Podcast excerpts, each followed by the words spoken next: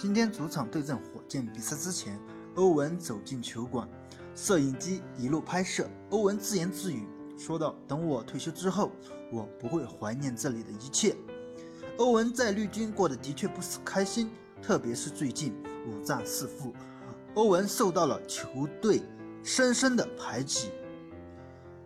对阵火箭这样的强队，本该是在老大带领下团结一致，现实却令人很失望。今天比赛，球从欧文手中出去之后再也没回来，每个人都争着出手。塔图姆十五投五中，仅贡献十二分，而出手第二的是替补杰伦布朗，十三投七中，得十五分，而得分最高的欧文仅仅只有十一次出手，贡献二十四分。像欧文这样的巨星，只有十一次出手，难以想象。欧文简直太不得意，出走克利夫兰，现在来到了凯尔特人，又过得这样。绿军还是走吧，寻找一个适合自己的组队，不要在绿军这样浪费天赋。